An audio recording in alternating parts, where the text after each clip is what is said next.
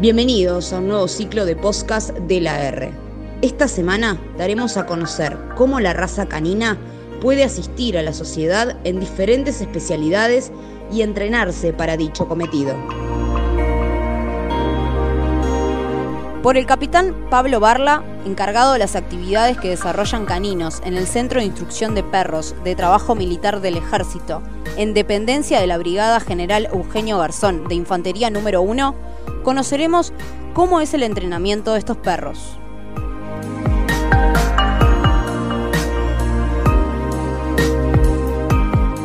¿Desde qué momento de la vida del canino se puede comenzar con el entrenamiento para este trabajo? Los cachorros se comienzan a entrenar desde muy temprana edad.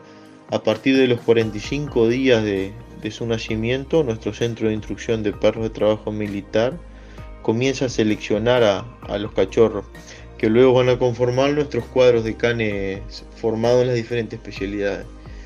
En una camada, o sea, en una aparición de una hembra, que consta aproximadamente entre 8 y 9 cachorros, eh, a los 45 días de nacido se le realizan diferentes pruebas a los, eh, eh, cuales los, cachorros deben de sortear y, nosotros utilizamos, por ejemplo, el, test de Campbell, que, está muy completo y, muy bueno, en el cual este, arroja si un cachorro va, nos va a servir para, las especialidades que, nosotros los vamos, lo vamos a utilizar. Eh, esto eh, hay que destacar acá que a veces en una camada de, de 8 o 9 cachorros, en una, todo en una camada, nosotros le hacemos estas diferentes pruebas, este test, y, no, no, no, estos cachorros no, no cumplen con los requisitos, por lo cual no podemos quedarnos con, con ningún ejemplar. Este, su entrenamiento es totalmente, después que son seleccionados, eh, su entrenamiento es totalmente gradual y proporcional a, lo que, a lo que el cachorro aprende, o sea, se va, se va, eh, va evolucionando su entrenamiento a lo que él va aprendiendo. Este, en esta etapa inicial lo que se busca es potenciar los instintos de caza y presa de, ese cachorro. Instintivamente lo trae, pero lo que buscamos nosotros es, potenciar eso. Para que en un futuro, cuando nosotros le pidamos que, el can realice alguna actividad o algún comportamiento, podamos recompensarlo con, esa presa que él, tanto quiere, que sería un mordedor, que nosotros lo trasladamos a un juguete todos los entrenamientos que realizamos nosotros es, por recompensa. Recompensas, este, cada vez que le pedimos algo y él realiza esa actividad, lo recompensamos. ¿Cómo? Con esa presa, con ese juguete que, él lo va a elegir en esta etapa de cachorro. Él juega con determinados objetos, pelotas, con mordedores, este, hasta que él elige el que le gusta más y cada vez que él realiza un comportamiento, nosotros le vamos a pagar con ese, con ese juguete, cada vez que realiza el comportamiento que, nosotros le pidamos. Este, dentro del entrenamiento hay una etapa inicial en, el cual nosotros le llamamos el, periodo esponja, que es aproximadamente hasta los seis, hasta los seis meses, que es cuando él este, absorbe muchos conocimientos, o sea, que, es cuando más absorbe, y, y, es donde nosotros tratamos de, llevarlo a los diferentes escenarios para que vea todos los, diferentes olores y, y, que él no tenga problemas aparejados en un futuro por, por, no, por no hacer esa socialización en esos lugares. Eh, estos, estos lugares pueden ser muy variados, por ejemplo, este, escenarios, eh, escenarios de fútbol, eh, terminales de carga, terminales de buses, escuelas, aeropuertos, áreas coplazadas, granjas. Este, es muy importante que, este cachorro vaya a todos esos lugares y, no le afecten los ruidos y los diferentes olores para que en, el futuro, cuando vaya a un, procedimiento real, realmente trabaje y no, y, no le genere conflicto este, todos estos escenarios y los olores diferentes. Este, en nuestro centro aproximadamente hasta el año, Alcance lo realiza adiestramiento básico de obediencia, en el cual se le enseña mediante diferentes comandos de voces a sentarse, echarse, acudir a llamado, caminar junto al guía y no distraerse en, casos este, donde, donde hay ruidos en el entorno, diferentes animales y demás. Este, y a partir del año aproximadamente se empieza a introducirlo en, una, en una especialidad específica. Cada can va a estar en una especialidad, este, en, las que ya no, en, en, una especialidad sola. Este, este centro cuenta con, con, la, con las especialidades de búsqueda de detección de sustancias explosivas y minas, búsqueda de detección de narcóticos, búsqueda de rescate de personas en situación de emergencia y seguridad de patrullaje. Este, todas las que nombré con, anterioridad están enmarcadas en el decreto 75 diagonal 005, que es el cual regula nuestro funcionamiento.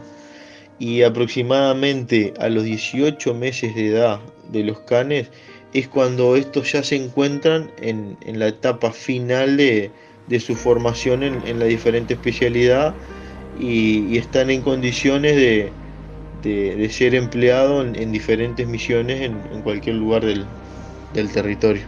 ¿Cómo debe ser la alimentación adecuada para que acompañe el proceso? Eh, sin duda es muy importante, pero esto va de la mano también con, la sanidad que, que tienen los mismos. Para ello nosotros contamos con un equipo de, especialistas que está conformado por médicos veterinarios y, enfermeros veterinarios. En el plantel contamos con una enfermería canina en el cual todos los días los canes son, son atendidos llevando una historia clínica por can.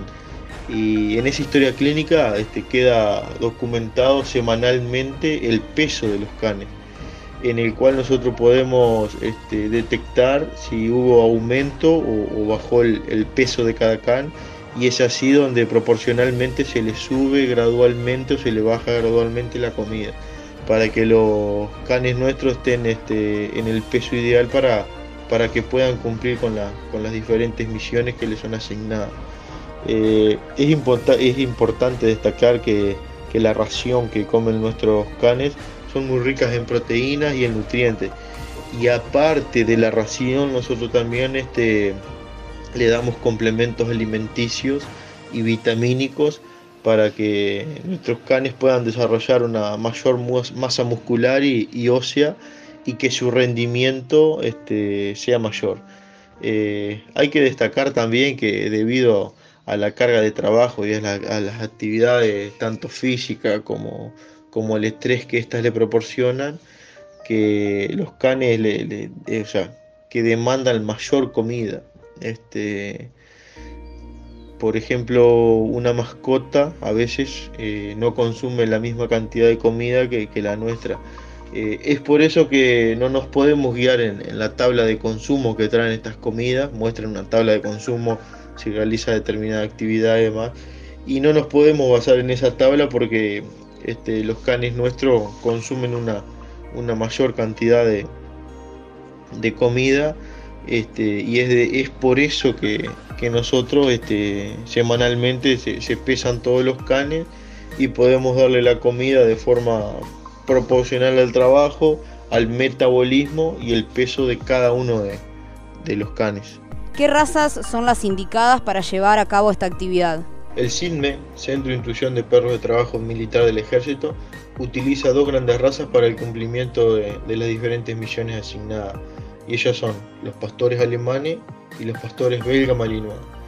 Si bien esto está establecido en el decreto 75 diagonal 005 de cuáles son las razas a utilizar, este, estas razas son las más utilizadas a nivel internacional por, las diferentes fuerzas que, utilizan canes para el cumplimiento de las misiones.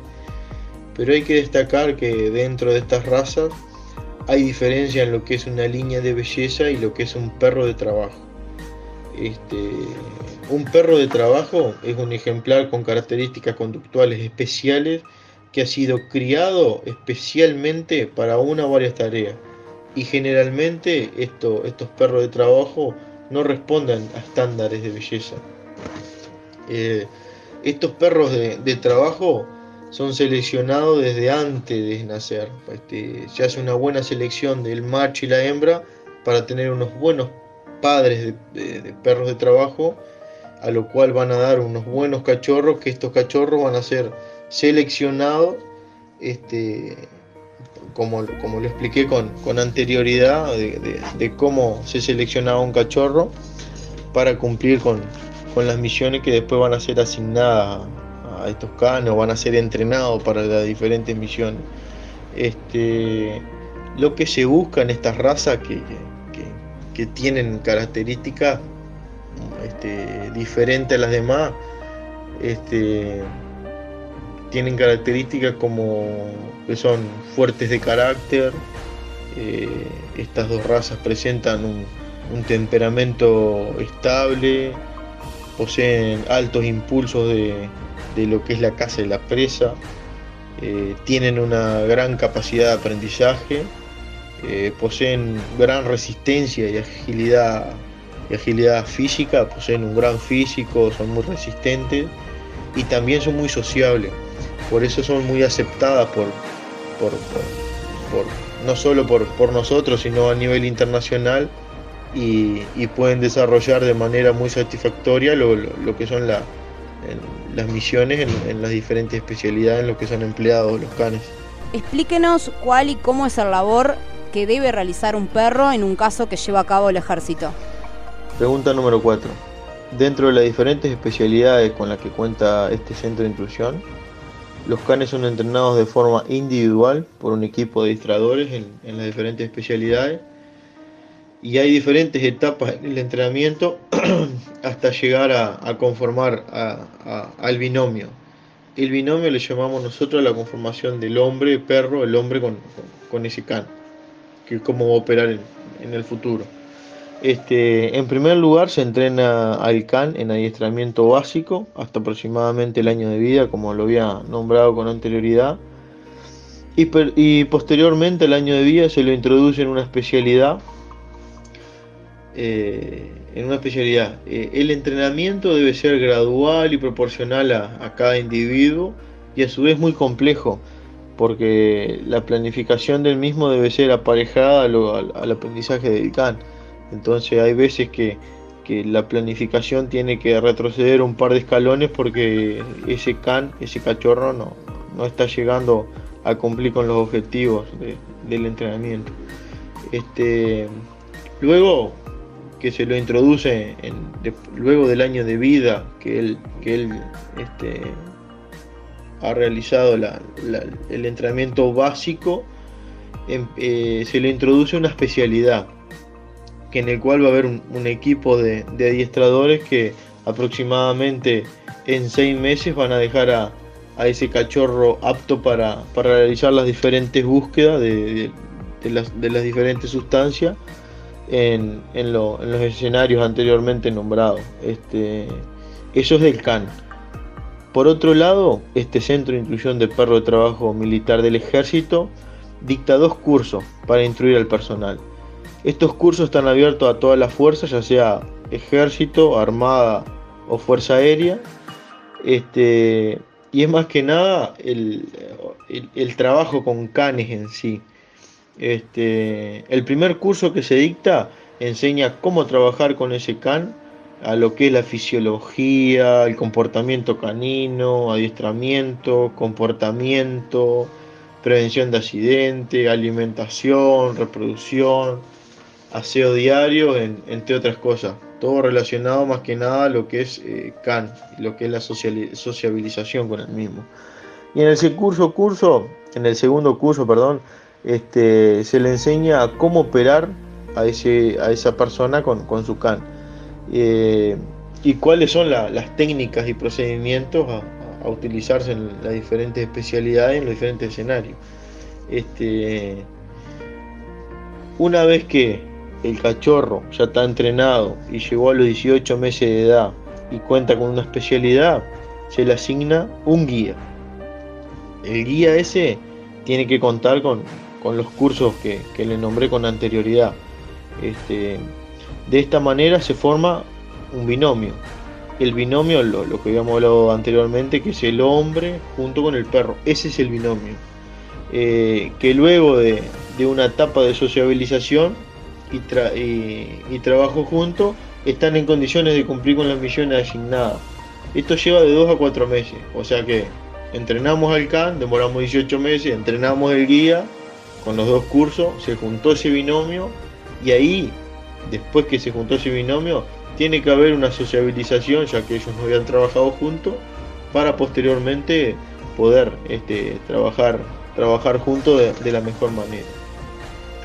Luego que estos binomios están formados, se realizan entrenamientos diarios en diferentes escenarios, con diferentes situaciones en las cuales el guía perro tienen que, resolver esas, esas situaciones. Estos entrenamientos son planificados día a día de lo que se debe hacer con cada can, pasando por, las diferentes áreas este, de entrenamiento. Como les decía, este, luego que estos binomios están formados, ¿no? este, lo, que, se hace son entrenamientos diarios con una planificación muy detallada, que es de, de can a can, o sea, cada can tiene su entrenamiento específico. Si bien hoy vamos todos, o sea, hoy se entrena este, en el aeropuerto, cada can tiene su entrenamiento propiamente dicho, este, junto con, con, su, con su binomio.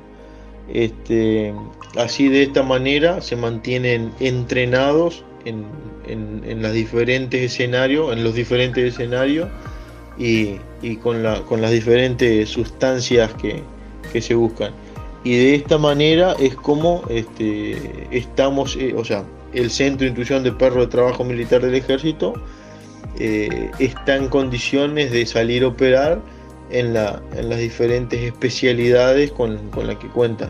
Y cerrando, me gustaría destacar que este Centro de Instrucción de Perro de Trabajo Militar del Ejército, este, todos los días del año y las 24 horas del día, cuenta con un equipo de profesionales en condiciones de cumplir con las misiones de búsqueda y detección de explosivos, búsqueda y detección de narcóticos, búsqueda y rescate de personas en situación de emergencia, en apoyo a la comunidad.